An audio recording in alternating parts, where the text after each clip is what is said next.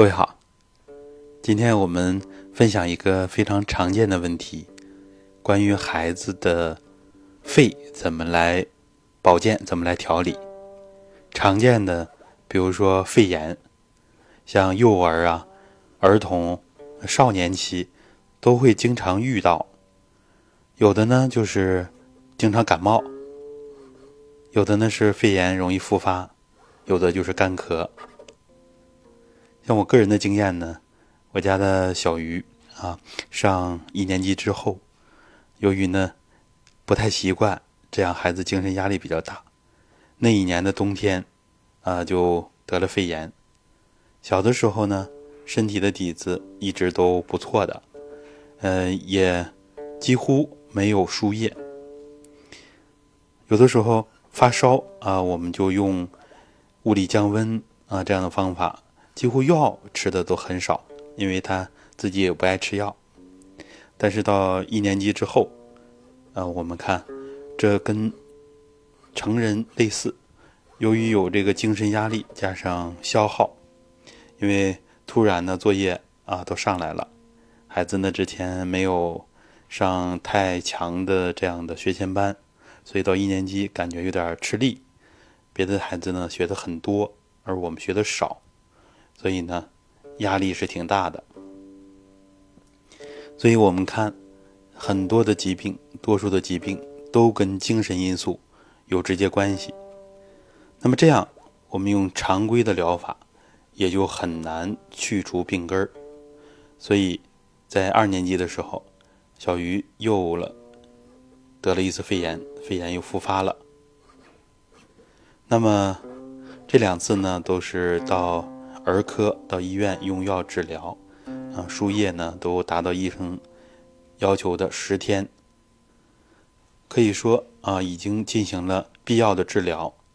不过之后呢，孩子身体还是很弱，然后呢经常的干咳，我们又去儿科呢，呃去听了肺子，啊又进行了必要的检查，但是没有什么解决办法，那怎么办呢？就需要孩子提升体质，那么我们就开始让孩子蹲墙。蹲墙之后，孩子的体质明显提升，包括呢又到各地啊参加我们这个圈子里边的开支班。开支班呢主要练的方法呢也是蹲墙，啊各个开支班都要练的。通过一两年的努力，孩子的干咳明显减少了。然后，蹲墙两三年之后，孩子几乎就不会感冒了。在全班多数孩子感冒的时候，啊，季节转换的时候啊，尤其像秋季啊、入冬啊，大部分同学都感冒的时候，呃，小鱼呢就是有的时候会发烧，但是睡一觉，第二天就没问题了。有的时候呢也会出现流鼻涕呀。啊这个这样的现象，呃，有的时候，嗯，由于流感的原因啊，他也会咳嗽几声，但是一两天，顶多两三天就过去了。那么身体素质提升的非常明显，这就是因为蹲墙把我们的本，把命门这个元气补足了，那么命门的先天气会汇集到。影响到肺的后天气，所以说肾是五脏之本，肾是先天之本啊，就是这样的。蹲墙就是强化这个根本，所以它也是最主要的适合孩子练的方法。别的方法呢，孩子普遍能练习的很少，所以蹲墙作为我们一个最主要的选择。那么。蹲墙之后啊，其实孩子的身体素质提升，他的智商啊、智慧也会得到开发啊。这是因为蹲墙运动了我们的脊柱，强化了中枢神经系统，包括脊柱两侧的神经链啊、交感神经链、交感神经节，全都强化了。包括我们的督脉，包括我们的膀胱经啊、五脏六腑的腧穴，都在脊柱两侧。所以蹲墙强化五脏六腑，五脏按中医讲，神魂意魄志啊，它通过高级神经活动，通过情志跟我们的头脑相连。所以五脏强了之后，啊，头脑自然就有了物质基础，有了情志、元气啊这些物质基础，所以脑子会更灵。当然呢。我们这一讲呢，主要是分享的就是关于孩子的肺怎么调整。那么，如果孩子太小的话，怎么办呢？包括大点的孩子，我们也可以用按摩经络的方法啊，也就是要知道肺经的位置啊，大拇指的内侧，然后手腕脉搏跳动那个地方啊，这个地方有个穴位叫太渊穴，脉会太渊。它是我们的八会穴之一，啊，所以肺经是很重要的啊，肺朝百脉。那么孩子生长发育的时候，实际上元气是很足的，但是呢，各个系统之间、五脏之间的平衡，它的整体整合的能力还不够，所以生长发育过程当中呢，会遇到各种问题。那么发烧的时候，建议大家。可以，呃，轻轻的按一按脊柱，脊柱的两侧，嗯，尤其是心肺这个位置，包括呢第四胸椎旁开三寸的膏肓穴啊，这个地方都是按的重点。其实有的孩子呢也适合艾灸啊，灸一灸体弱的孩子也可以。然后更稳妥的呢，就是我们轻轻的按摩，加上我们的震颤。手像微微颤抖一样，啊，他人要通过练习会放松了就可以了。实际上，它来源于我们的循经导引法，所以大家可以搜索一下，然后学习一下相关的手法，非常适合孩子。那么，震颤、整条督脉、膀胱经啊，脊柱的两侧，这对孩子作用非常大啊，也包括肺腧啊。包括我们所说的膏肓啊，连接心肺的重要的穴位，关系到孩子的免疫力，关系到孩子的上焦啊，作用很大。包括我们上肢的经络，臂内侧的手三阴经啊需要强化，臂外侧的手三阳经。其实我们大体看看经络，轻轻的震颤，按照循经导引法，上肢的经络的导引。啊，这样轻轻的震颤，作用非常好。当然，这需要我们家长有耐心，长期坚持。做这个过程当中，其实对家长也是很有帮助的。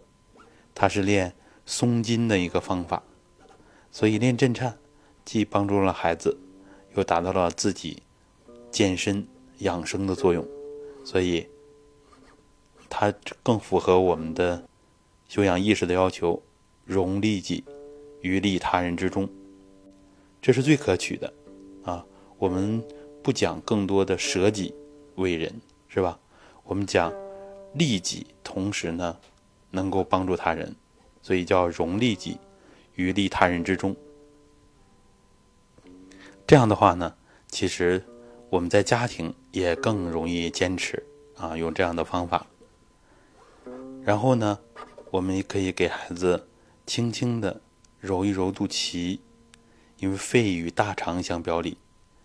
呃，小鱼那个时候啊，感冒一二年级啊，肺炎啊，感冒啊，有的时候现象呢就是肚子疼啊。我们分析呢，可能跟肺与大肠相表里有关系，所以给孩子轻轻的揉一揉肚脐，正反都揉啊。我们的传统揉腹专辑啊，有正式的练法，可以给孩子。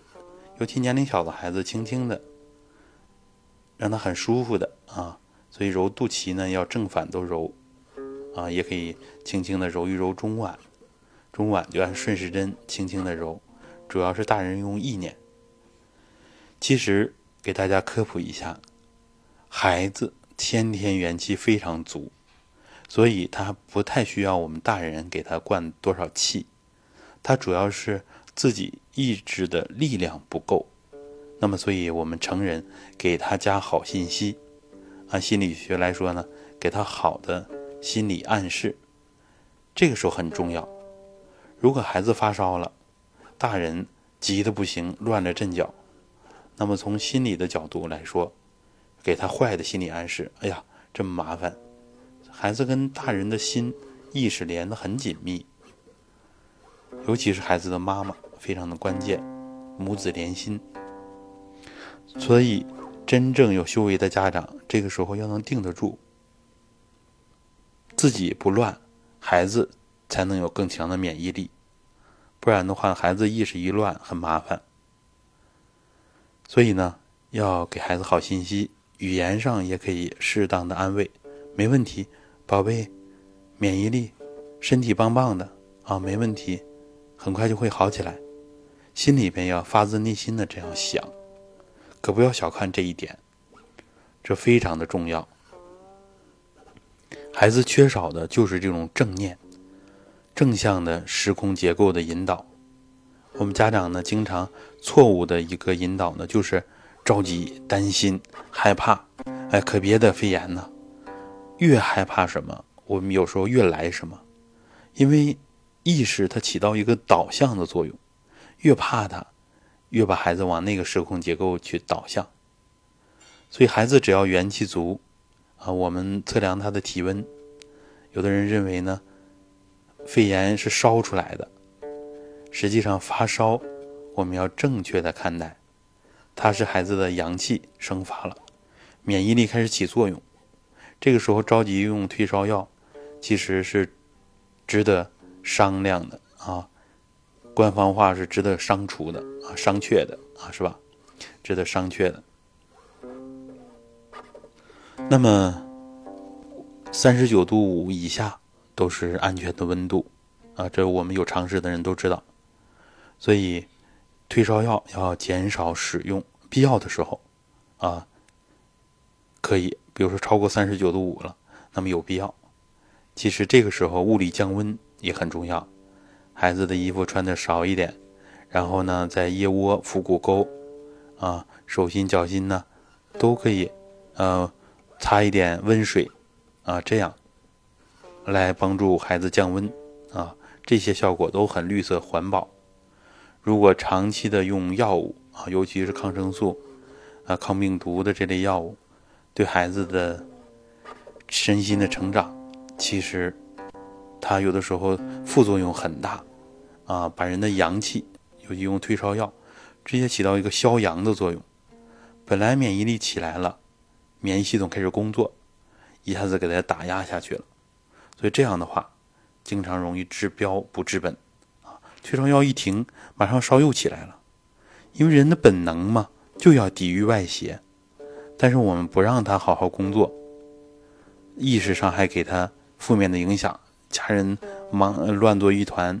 啊啊，送，呃，滴输液这样的，输液本身就是寒凉的啊。如果这个感冒真是从寒凉上来的话呢，叫做寒邪直入三阴啊。所以即使输液的话，也要用热水袋啊，在输液管的地方暖一暖，避免寒凉影响孩子本来已经很虚弱的气血。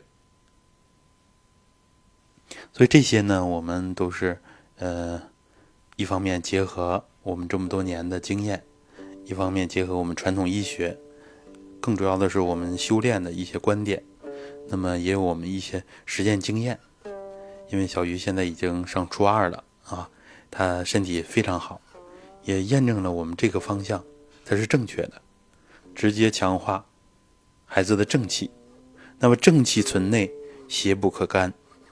正气如果不足，各种问题都出来了。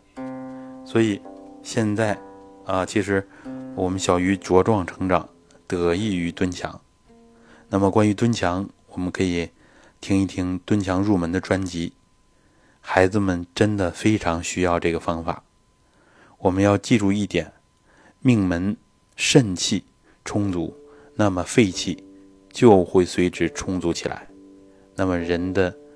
呼吸系统就会非常健康。如果命门气不足，那么肺很容易就弱下来了。因为肾是先天气，肺是后天气，先天后天在我们人体是一个整体，那就是我们所说的混元气。所以孩子混元气足，气血通畅，身体就好。家长的意识导向起到一个决定性的作用，因为孩子像我们刚刚讲的，虽然先天元气足，但是他缺少一个意志力。啊，缺少完整的参照系，这是他成长过程当中逐渐要形成的。所以，家长偏执的意识是孩子最大的负担。所以我们家长必须要学习传统文化。我们的十几张专辑，家长其实有必要学一学啊，尤其我们道统文化专辑，这里面很多关键的内容啊，如果入门。听听我们的传统养生功法，对您的帮助一定是特别的大。好，这里边呢，我们就把孩子啊是上呼吸道、下呼吸道啊常遇到的这些问题，把它的核心给到大家。关键的是运用意识，然后呢，孩子不舒服的时候，给他充分的休息的时间，然后家长用。良性的语言暗示，其实这里边是用正念的力量，啊，给孩子鼓励，不只是鼓励，家长的心一动，那么这个意识就会导向时空结构往这儿变化，因为家长跟孩子的气场，它的频率非常的接近，所以像现代的科学上讲，同频共振啊，它有一个。频率锁结这样一个作用，越同频啊，越接近啊，像母子之间，像家长跟孩子之间，家人跟孩子之间，这种同步，它的力量是非常大的，这是外人远远所不及的，所以要充分的利用主场，利用神为主宰，意识为主宰这样的作用。好，这些方面呢，都需要我们深入的学习，为了孩子才能有更大的作用。好的，今天我们的分享就到这儿啊，谢谢大家。